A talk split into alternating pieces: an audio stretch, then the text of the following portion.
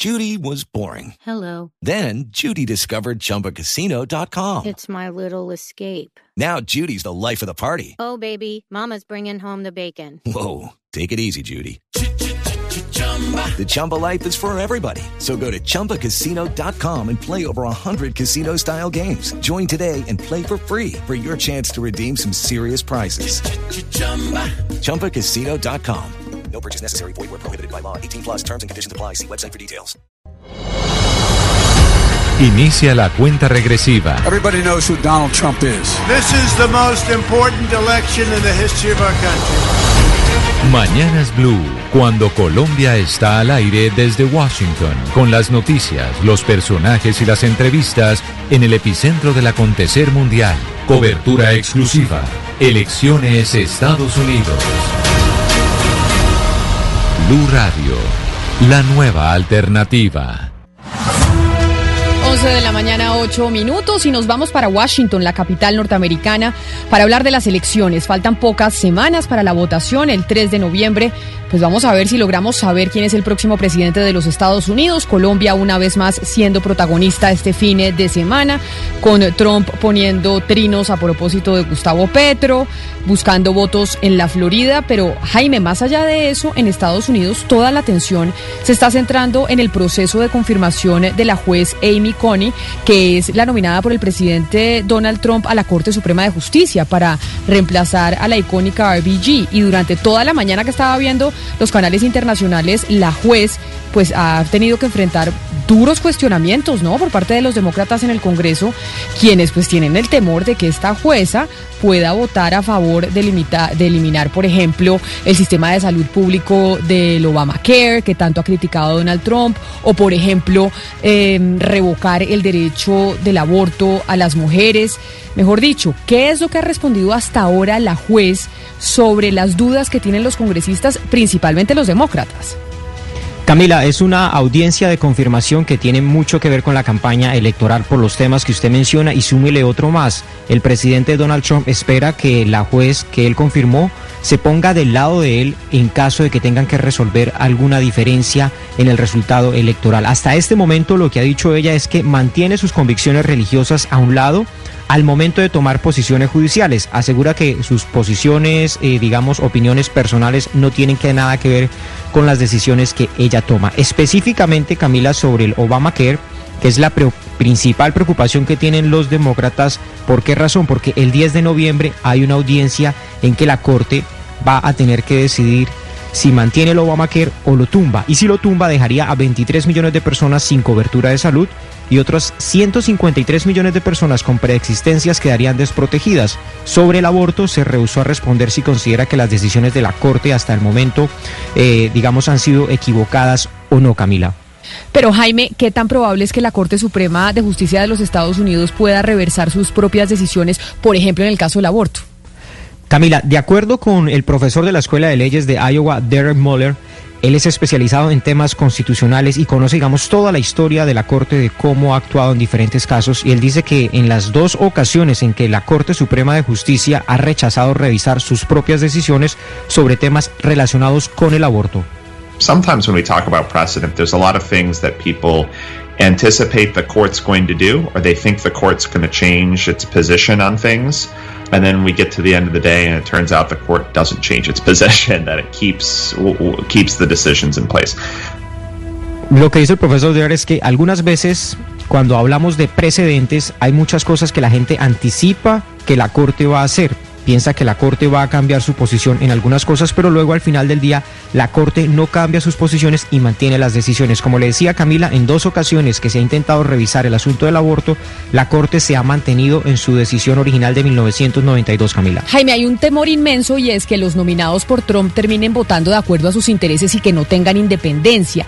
¿Cómo han votado los nominados por Trump a la Corte eh, Suprema? ¿Han votado con la agenda conservadora o no, los que él ya logró meter?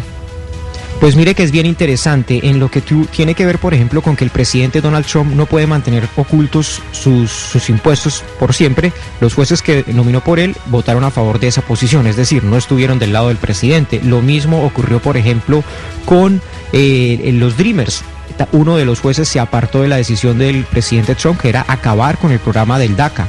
Y el profesor Moller cree que la Corte, a lo largo de su historia, los magistrados han demostrado independencia respecto al presidente que los nomina o respecto a la visión política que los identifica y cita el ejemplo de uno de los jueces nominados por Trump, Neil Gorsuch, quien recientemente dio su opinión y voto favorable para proteger los derechos de todas las personas sin importar su condición sexual.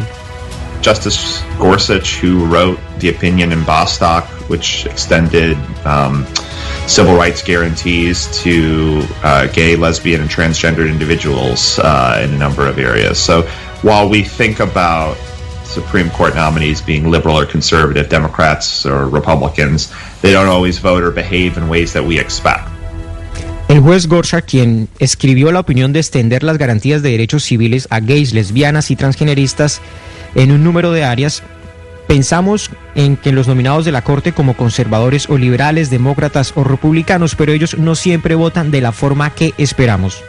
Jaime, pero entonces, según lo que dice el profesor que usted ha consultado, la atención del público se ha concentrado en que Trump va a nominar gente a la Corte Suprema de Justicia y que eso va a cambiar toda la línea ideológica o visión conservadora liberal de ese alto tribunal. Pero entonces, realmente qué tan cierto es ese cambio dentro del sistema judicial norteamericano, si ha habido tal o no. Camila, lo que él dice es que a lo largo de la historia la Corte ha mantenido su independencia, pero un punto en que la gente está perdiendo su visión y que ha pasado, digamos, de manera desapercibida en estos últimos cuatro años, él dice es que el presidente Trump tuvo la suerte de tener el control del Senado por todo su periodo, por lo tanto, pudo llenar con jueces conservadores las vacantes que Obama no pudo porque el Senado le demoraba las confirmaciones. Entonces, hasta el momento, la gran revolución que ha hecho Trump sobre el sistema judicial ha sido llenar de jueces conservadores por todos los Estados Unidos en un periodo de tan solo cuatro años, 216 jueces. Eso es mucho más de lo que cualquier otro presidente ha logrado hacer en apenas cuatro años. While President Trump's mark on the judiciary is significant, um, I think the real question will be if he stays on for another four years.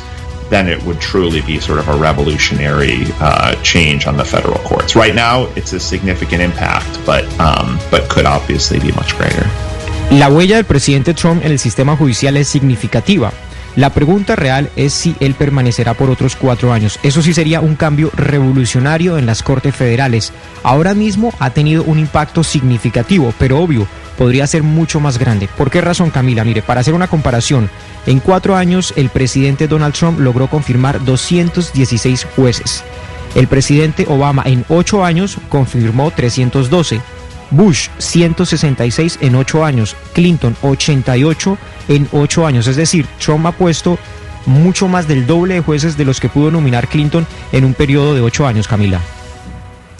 Pero Camila, sobre la pregunta que usted le hacía a Jaime de qué tanto, digamos, esta juez puede llegar a tumbar precedentes, yo creo que es importante mencionar que más allá de que ella sea una republicana o una eh, demócrata o liberal, etcétera, lo que es la juez Barrett de verdad y así ha sido toda su vida es lo que llaman los constitucionalistas una originalista. ¿Qué quiere decir eso? Que ella cree en lo que está escrito textualmente en la Constitución y por lo tanto cree que todos los precedentes, es decir, todas las sentencias que pudo haber emitido la Corte Suprema de Justicia que no sean fieles al texto constitucional ella no los tiene que cumplir. Es decir, ella no va a cumplir con precedentes que no sean textuales a la Constitución. Por ende, por ejemplo, Roe versus Wade, que es la sentencia que eh, le dio el derecho a las mujeres a abortar, ella dice que eso no está escrito textualmente en la Constitución. Por ende, que eso ha debido ser un desarrollo del legislativo y que por ende la Corte se extralimitó. Entonces, ella no está atada al precedente y no cree en el precedente que no sea, digamos, acorde a la Constitución. Esto es muy peligroso, Camila, porque al final esto lo que dice es que todos los derechos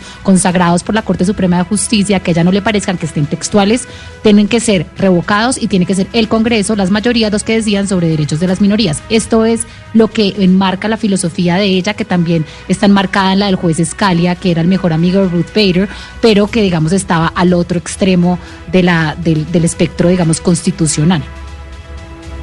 Jaime, a mí me preocupa mucho lo que ha planteado eh, Joe Biden con el tema del cambio o, del aumento del número de magistrados a la Corte Suprema de Justicia para dar un balance. Este fin de semana se habló del tema de la posibilidad de ese cambio en el número de magistrados en la Corte Suprema de Justicia.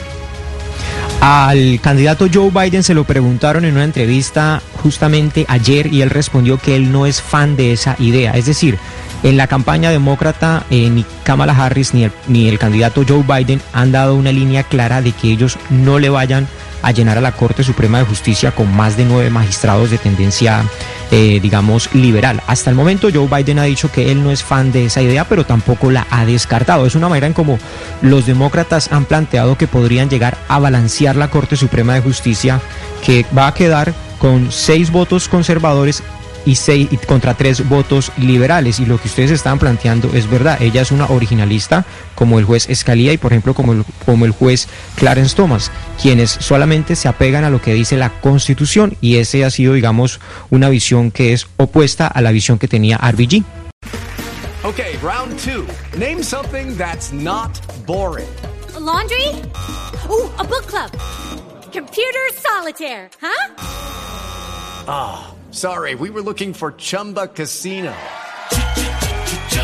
That's right. ChumbaCasino.com has over 100 casino style games. Join today and play for free for your chance to redeem some serious prizes. ChumbaCasino.com. No purchase necessary. Full prohibited by law. 18 plus terms and conditions apply. See website for details.